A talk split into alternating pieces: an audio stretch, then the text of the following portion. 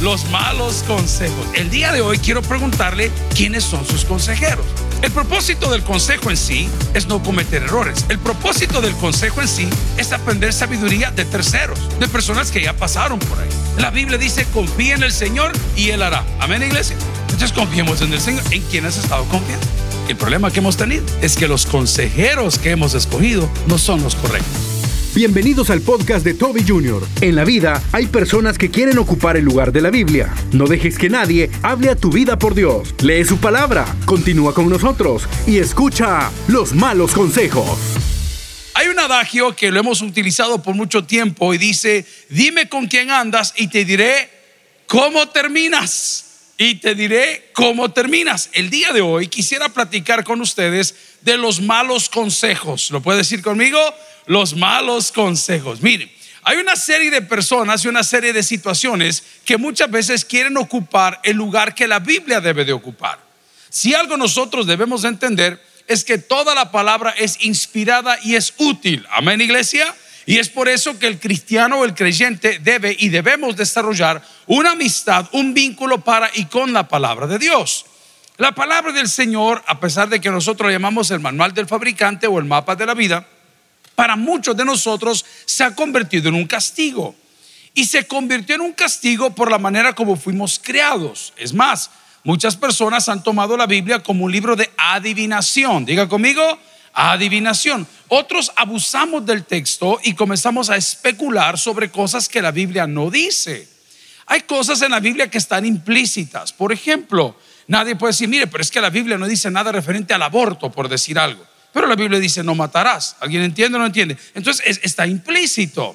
El problema es que el abordaje de la Biblia por los últimos años, y le hablo como un hijo de un predicador que me, me ponía, me socoleaban Biblia todo el día de una manera obligatoria, llegó a ser un castigo.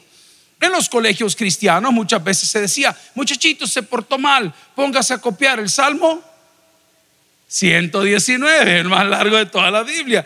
Entonces el cipote va agarrando una clavazón, un odio, una, una, visión que no es correcta de la Biblia. Hermana Patti estaba predicando el domingo a las 7. ¿Cuántos de ustedes estaban a las 7 acá? A mí les gusta madrugar, ustedes vengan tarde, duerman más. Predicando estaba la hermana Patti y dijo algo bien bonito.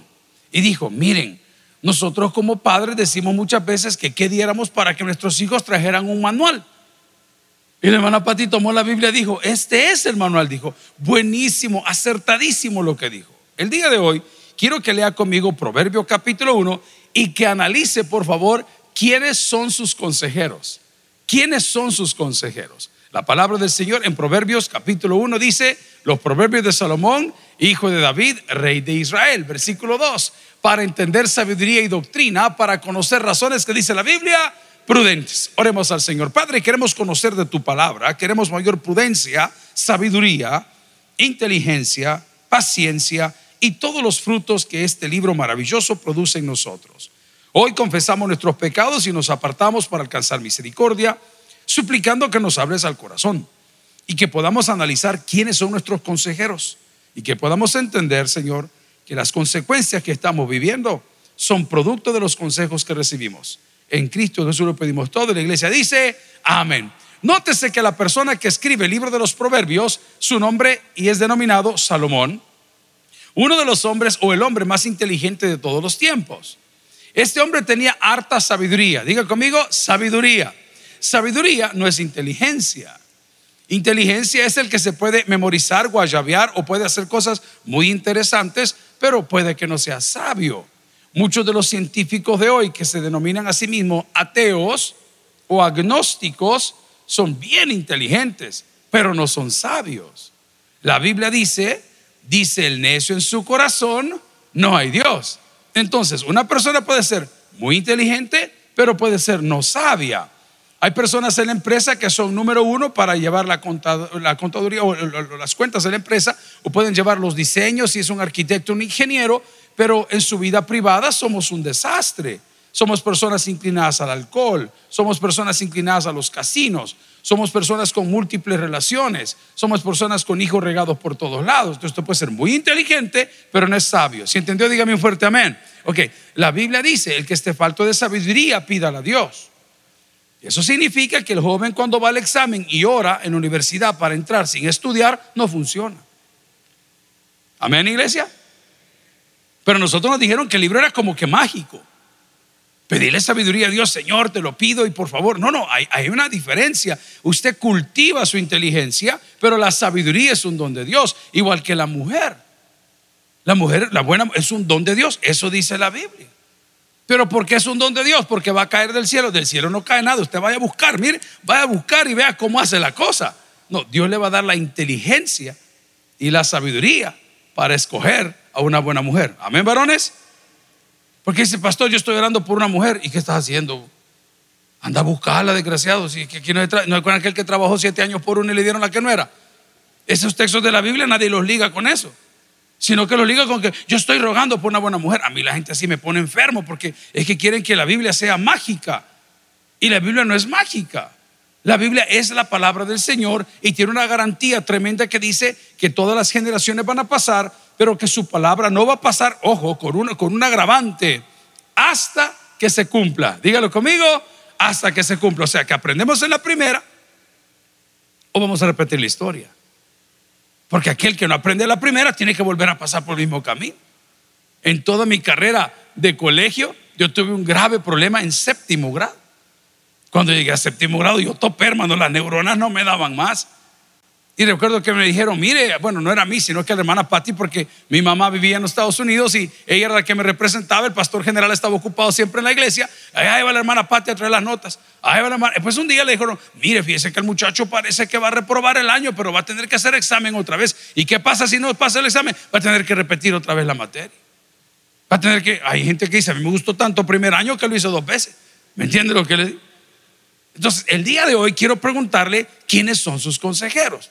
El propósito del consejo en sí es no cometer errores. El propósito del consejo en sí es aprender sabiduría de terceros, de personas que ya pasaron por ahí. Es por eso que los asesores financieros son tan caros. Es por eso que los abogados son tan caros. El otro día platicaba con un buen amigo y él hablaba recomendaciones para las cosas que estaban sucediendo en la institución. Me dice, mira, te voy a hacer una cosa, me dijo, mis servicios son caros. Pero me lo digo de entrada, ya me asustó un poco, ¿verdad? A mí me duele mucho ver esos casos que en los centros penales quedan tirados porque los malos abogados, que los hay, como hay malos pastores también, porque lo sabemos, llegan y le piden algo y no le solucionan nada, no le resuelven nada. Me duele ver eso. Pero ese día este muchacho me dice, mira, me dice, mis servicios son caros. Porque tener un buen abogado es caro, me dijo. Pero no tenerlo es más caro todavía. Mire qué interesante. No tenerlo es más caro todavía. Ahora pregunto, si el propósito del consejo es sacarme adelante, guiarme de una situación diferente, la pregunta es, ¿cómo está su vida hoy? Y la segunda es, ¿a quién ha estado escuchando? La Biblia dice, confía en el Señor y Él hará. Amén, iglesia. Entonces confiemos en el Señor. ¿En quién has estado confiando? ¿Has estado confiando en tu fuerza? ¿Has procedido en tu fuerza, en tu manera de ser, con tus contactos, con tus llamadas? ¿O vas a dejar que las cosas caigan por su peso? Lo que le voy a decir a los jóvenes, que no hay muchos hoy aquí, siento que todos somos de la tercera. Ah, qué barbaridad. Sé que nos vemos que estamos en la categoría de ya no dormimos mucho. Amén. Hermanito lindo, usted aplique. Llene la solicitud. Someta la solicitud y deje las cosas en manos de Dios. Fíjese lo que le estoy diciendo. O sea, llene la solicitud, aplique, someta la solicitud, pero deje las cosas en manos de Dios. Muchos de nosotros andamos taloneando la bendición y eso para mí no va porque se va a defraudar usted. Tal vez Dios tiene mejores planes, pero usted está necio y dicen los jóvenes clavado en que eso es lo que usted quiere. Dice, hijo, no es eso lo que yo quiero para ti. Pero pastor, yo estoy procurando, esto hay una, usted ponga la solicitud, lleve la solicitud, aplique para, y déjelo. En el caso del noviazgo es igual. Nadie lo va a valorar si usted no se valora primero. Y eso aplica en todas las áreas de la vida. Nadie lo va a valorar si usted no se valora primero. Yo estoy de acuerdo que tenga que ceder, yo estoy de acuerdo que tenga que buscar, yo estoy de acuerdo que tenga que ser amable, pero usted no puede andar rogando todo el día. Usted no puede estar en el suelo todo el día, porque es el que aguanta todo. Tranquilo, tranquilo, ya se van a dar cuenta de lo que usted vale, ya lo van a, honrar. Veía un consejo, me gustó, de una señora mayor que es como, como un life coach, como una coach de vida. Y bonito lo que dijo. Mujer, dice, le está hablando a la mujer, y yo lo tomé personal. Amén. Mujer, dice, decir dónde estás, decir con quién estás y decir a qué hora vuelves, no es pecado, es respeto. Póngale atención. ¿Ve? A mí no me diga nada.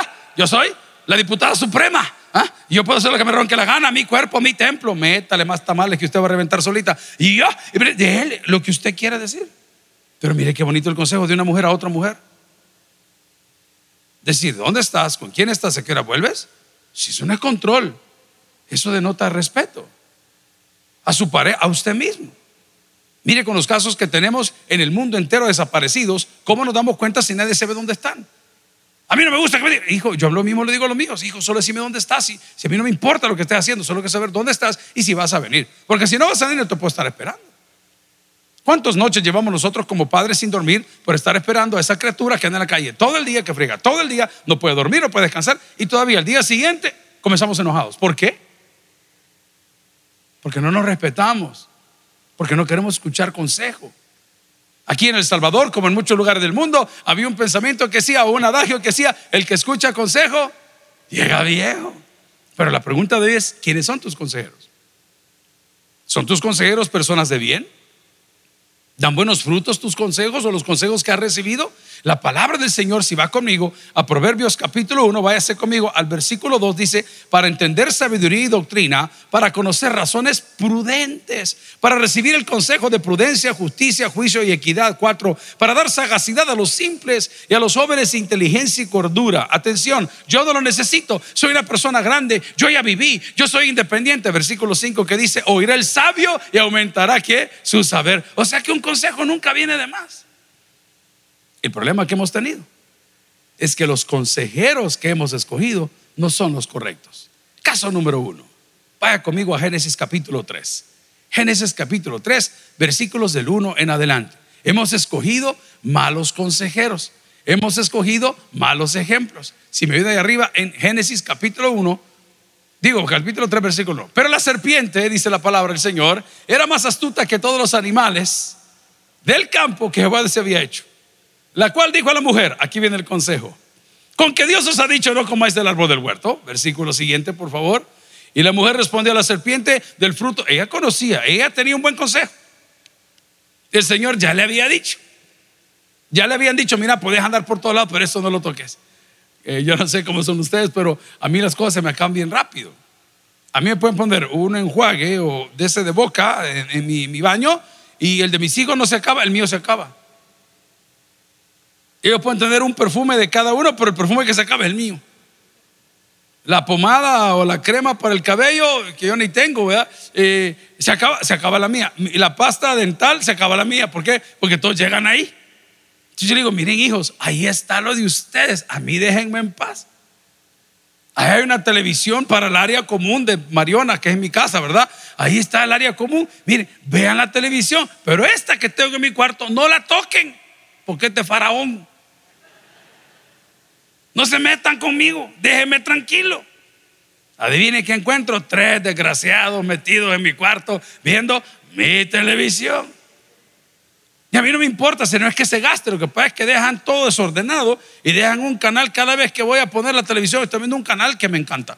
No, está viendo un canal que no es el que yo veo. Yo sé dónde dejo el canal. Yo sé qué tipo de volumen pongo. Yo sé cómo dejo las cosas. Y llego y hay un gran desorden. Eso es lo que dice Dios. Hijo, esta área no te corresponde. Como los eventos del porvenir.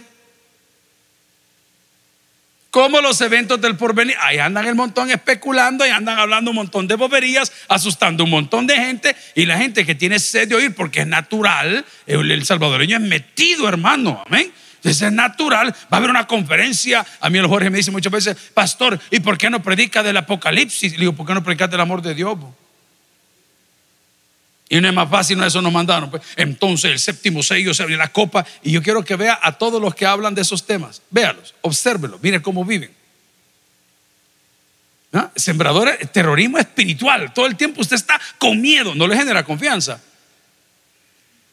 El gran dragón se levanta China, no sé qué. Hermanito lindo, aquí estamos fregados sin agua, con precios de gasolina disparados, con problemas de corrupción que se están arreglando. Y la gente está viendo, ok, ¿por qué le estoy dando toda esta gran vuelta al concepto? Porque vea el consejo que le estaban dando a la mujer en el siguiente versículo de Génesis capítulo 3. La mujer ya había recibido un consejo.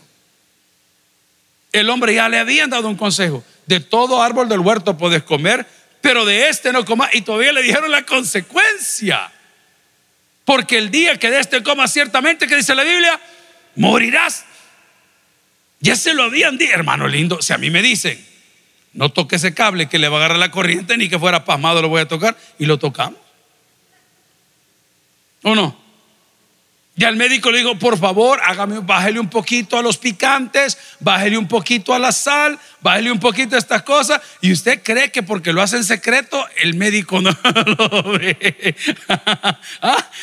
Es que es ridículo, ¿me entiende lo que digo? Y después venimos al Señor golpeados, heridos. ¿ah? Y decimos, Señor, porque mi vida es miserable, porque tú y yo nos hemos metido en un desorden y el desorden no produce orden. Pero venimos a la iglesia que el Señor nos ordene, pero vivimos en desorden. El dolor que sientes esta mañana en tu corazón se va a terminar el día que ordenes tu vida. No hay retroceso, no hay oración para que no se sienta el dolor del desorden. Así se lo pongo. Yo siempre molesto con la teoría del Big Bang, que no soy científico. Pero es como aquel que cree que va a abrir la, la gaveta de los chones y le va a revolver todo y la va a cerrar y al día siguiente le van a amanecer todos bien doblados y puestos. No se puede.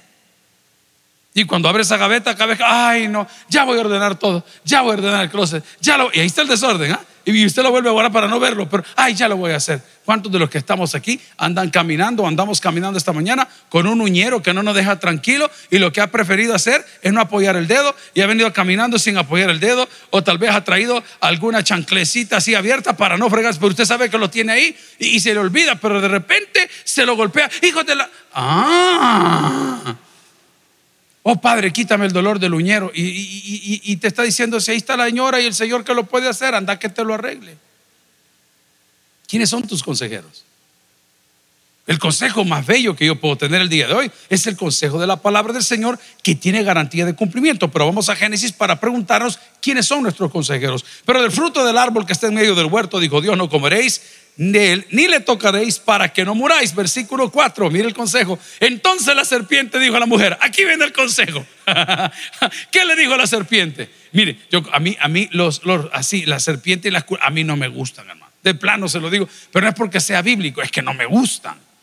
El otro día tuve la oportunidad de tocar una de esas pitón horribles, eh, la albina, esa que es como amarilla, y se siente como un mueble de mimbre. Literalmente, cuando usted lo está tocando, siente como un mueble de mimbre con piel, pero la piel está helada.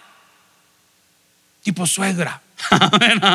Fría la señora, no tiene corazón. ¿Ah? Ya frego al marido, ya frego a la nuera, ya frego al yerno, hoy quiere fregarlo a usted. Horrible, hermano. Yo, eso no lo tolero. Pero mire el consejo que le da. Véalo, por favor, ahí está, después de los dos puntos. Es bien corto el consejo que le dijo. ¿Qué le dijo? ahora apliquémosle diferentes variantes a este punto. Lo primero que le dijo es, no te va a doler. No te va a doler. Dame, metete con quien querrás. Da, revolcate si es tu cuerpo, hombre. No, no vas a tener consecuencias. No. Hombre, lo que se van a comer los gusanos Oye, el hermano que lo disfruten los humanos, dice, pícaro, ¿ah? No, no te va a doler. No, si mientras dure vos, vos disfrutala, pues de todas maneras. Si una vez se vive, hombre. De repente te das cuenta que tu corazón está hecho pedazos todo el tiempo. No tenés pan ni para orar, ni para comer, ni para dormir, ni para trabajar. Y dices, ¿pero qué me pasa? Porque mi vida es miserable. Porque oíste ese consejo, no morirás. La Biblia dice que la paga del pecado Comprarlo, hombre, comprarlo, si no para nada, hombre. Te dieron el crédito, agarrarlo, hombre, agarrarlo. 100 meses plazo.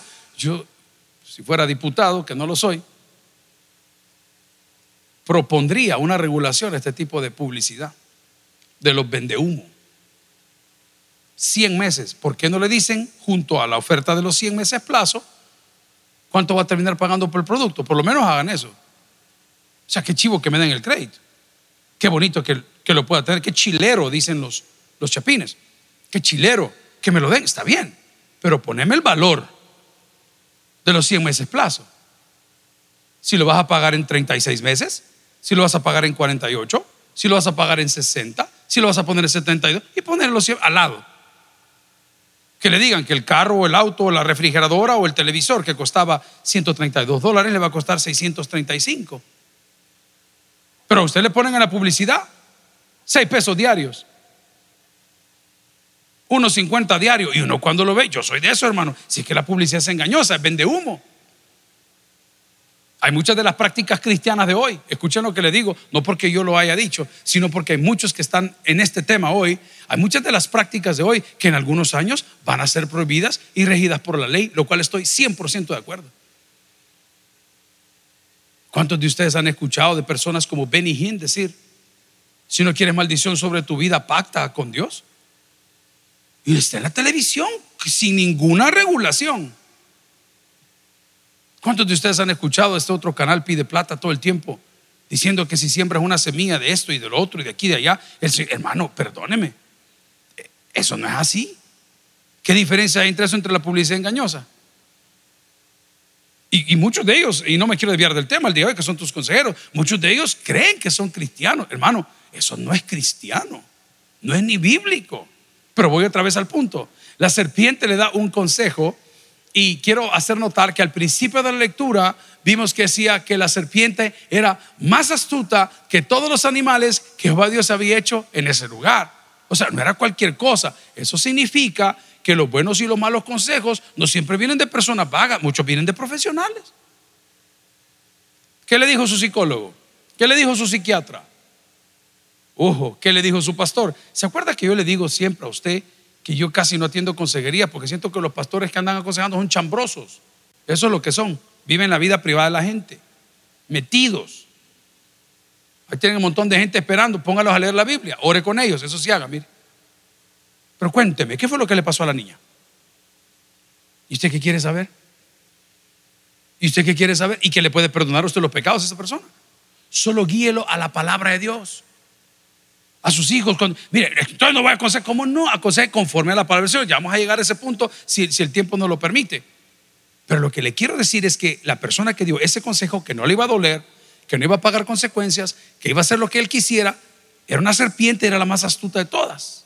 Y dice la palabra del Señor en el versículo 5, si me ayuda por favor. Sino que sabe Dios, mire el consejón que le dio sino que sabe Dios que el día que comáis de él serán abiertos vuestros ojos y seréis como Dios. Mire la ganga que le dio. Tengo un amigo que es cirujano plástico. Le digo, mira fulano, y, como, contame, ¿y por qué has dejado de operar caras? Y yo, mira, me dijo, es que tengo un problema. ¿Y, cuál es el problema que tenés? Que la gente viene con la fotografía de lo que quieren tener en su rostro y creen que con los 3 mil, 2 mil, 2 mil, 3 mil, 4 mil pesos que se pagan, haciéndole de su rostro, van a quedar como la persona. Eso es imposible. Entonces al terminar la cirugía, usted les pasa el espejo, están todos maltratados, están todos hinchados, están y no se parecen nada a lo que vieron en la revista. Este le está diciendo que si comían de lo prohibido, iban a ser sus ojos abiertos, o sea, más inteligentes, pongámosle ese término, e iban a ser como dioses. O sea, iban a tener poder. Le voy a hacer una pregunta los zapatos que anda, la ropa que anda, el anillo que anda, la cadenita que perdió la Carmen. Amén. ¿Ah? ¿Por qué la anda? El anillo de casado que anda o no anda, ¿por qué lo anda? Porque lo hace sentir algo, porque lo posiciona por encima de las personas.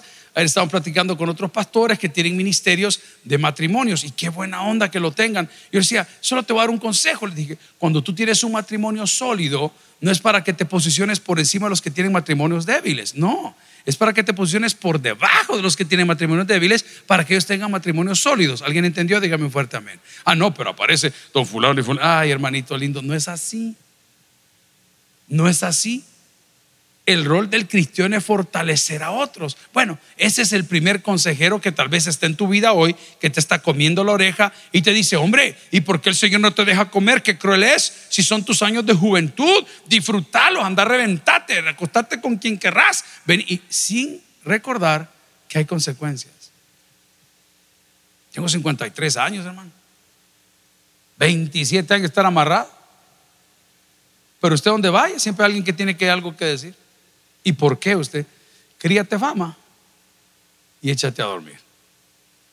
Todas las consecuencias de las decisiones de nuestra juventud ahora están pasando facturas.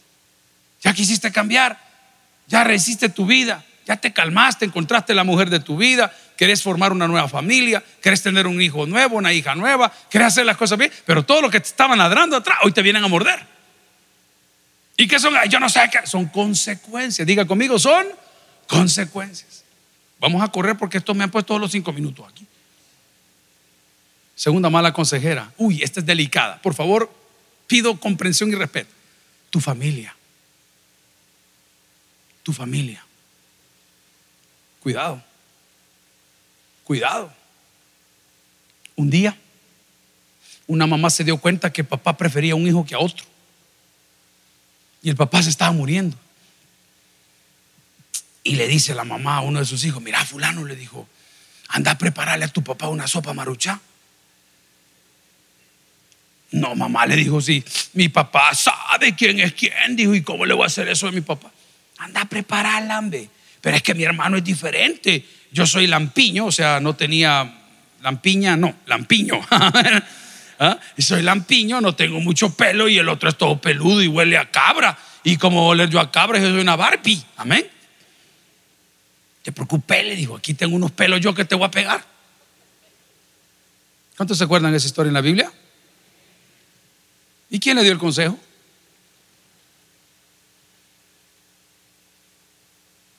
No voy a faltar respeto a ninguno de mis padres, pero si hubiera creído lo que ellos dijeron de mí, no hubiera hecho ni la mitad de lo que Dios me ha permitido hacer. Aquí decían, papá, está de metrosexual. ¿Ah? Imagíneme la creo, viniera en falda ya. ¿Verdad que estamos conscientes de lo que estoy hablando? ¿Mm? ¿Y qué decía mi nana de mí toda la vida? Soy igual a tu tata, soy igual a tu tata, igual que tú, ¿no? Sí, cierto. Así son. ¿Quién es tu consejero? ¿En quién estás poniendo tu apoyo? Ah, pastor, usted está eh, rompiendo. Ahí está en la Biblia. Ahí está la nana que estaba engañando a su papá con su hijo favorito. Está la otra serpiente que es el más vivo de todos, que tiene seis mil años de experiencia, que no le vamos a ganar una batalla sin ayuda de Dios. Usted puede poner a pelear con un tipo de ese tipo. No lo haga, va a salir perdiendo. Tiene que estar bien cimentado en la palabra. Pero también hay otros consejeros que no serán tus familiares y tampoco será Satanás. ¿Quiénes son? El resentimiento. Malísimo consejero. Malísimo consejero. Llegas a un lugar, te quieres comprar algo, esa persona te niega el privilegio y tú te resentiste. ¿Y sabes qué haces? Comienzas a trabajar y esperar el momento para irte a comprar eso porque ese tipo te dijo que no lo podías. Malísimo consejero. Otro, la soberbia. La soberbia es malísima consejera. No te dejes. No te dejes. Fíjense que hay un australiano, mide como dos metros tres pulgadas, es inmenso.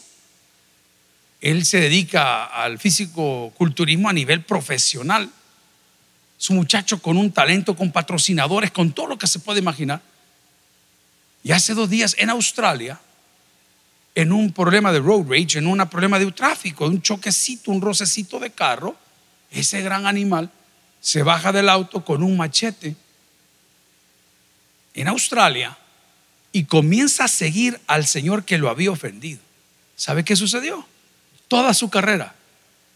Un tipo impresionante, sus padres, su familia se fue hacia los Estados Unidos para especializarse los que conocen esto de Mr. Oli, se, llevó todos los premios que puede tener, toda su carrera, absolutamente toda su carrera, se terminó ayer.